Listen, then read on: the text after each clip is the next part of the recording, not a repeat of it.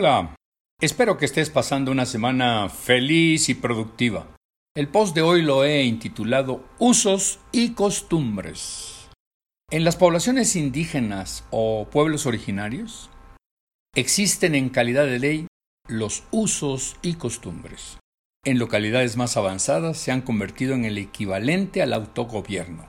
Los usos y costumbres se oponen a la ley escrita y son respetados por toda la población. Son parte de las tradiciones transmitidas desde los abuelos de los abuelos y padres. Todos las respetan y constituyen su guía para la acción.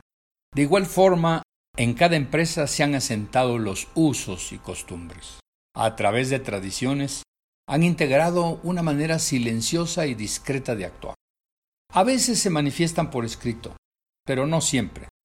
Son prácticas cotidianas basadas en políticas, valores, normas y reglas de uso común y se convierten en la cultura organizacional, es decir, la forma en que hacemos las cosas aquí en nuestra empresa.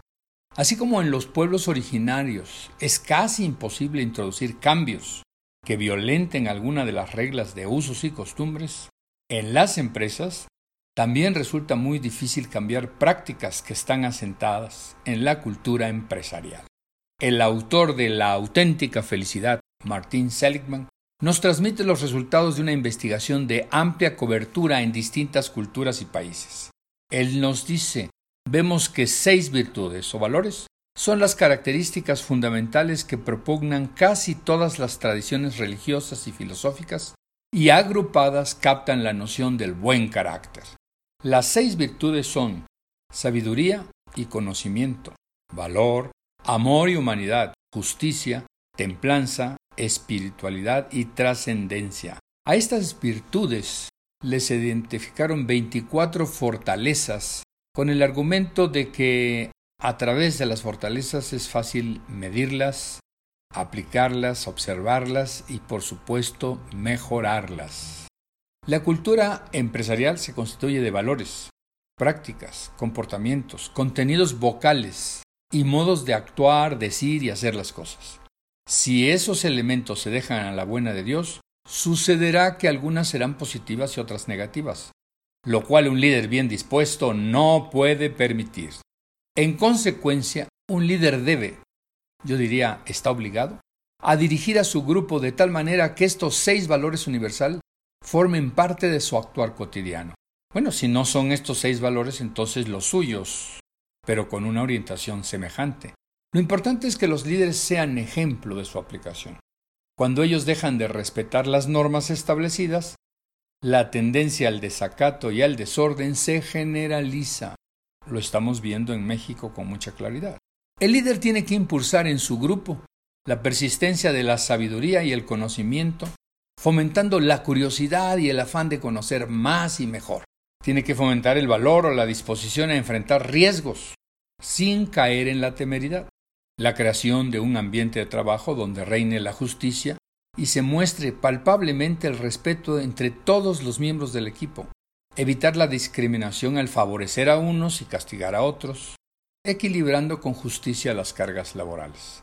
Debe fomentar la templanza para que no hayan actos desmedidos que puedan acarrear conflictos y por último fomentar la espiritualidad y la trascendencia guiando la percepción de que aquello que hacemos como producto de nuestro trabajo tiene un realce significativo porque contribuye al bien de la humanidad. El líder tiene que ser holístico, entender el contexto global de su empresa y atraerlo hacia sus colaboradores cercanos porque comprendan el lugar en que se ubica su trabajo diario una forma de realizar esto consiste en comprometerse a la conversación continua con sus colaboradores directos, realzar en todo momento el espíritu de apoyo mutuo. En las empresas es frecuente que los trabajadores se esmeren en atender al cliente externo, pero menosprecian las peticiones de los clientes internos, sus compañeros de trabajo.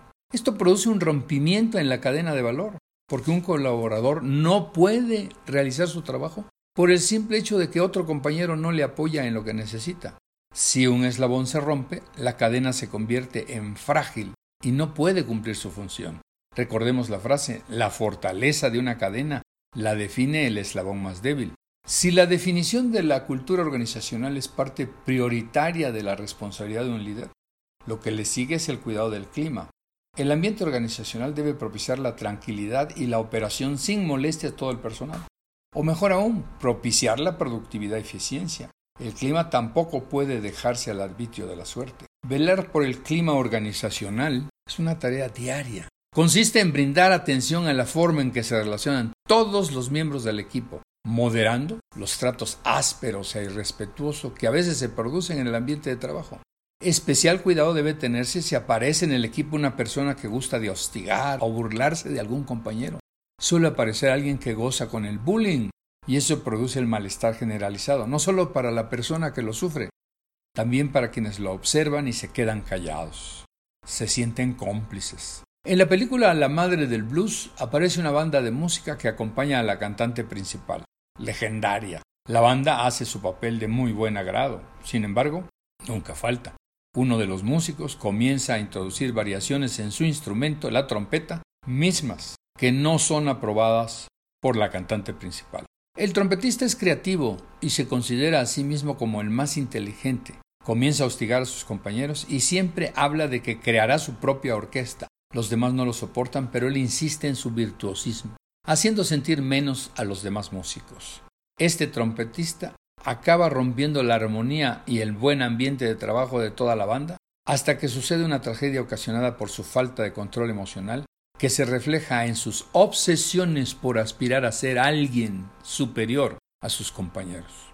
Nunca falta alguien que se siente superior a sus compañeros. El mal comportamiento de un hostigador no es inocuo, acaba perturbando el buen trabajo de los demás. Por ello el líder tiene que contenerlo desde el primer momento no debe dejar que se llene el vaso y se produzca la gota que rebalse el contenido.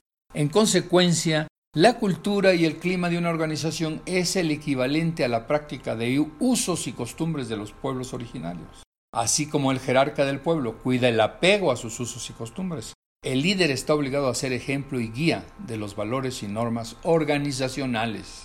Te invito a reflexionar sobre cultura y clima organizacional. Es tu gran tema como líder. No lo descuides. Hasta el próximo miércoles. Te dejo la frase de Elbert Hubbard. Cultiva solo aquellos hábitos que quieres que dominen tu vida.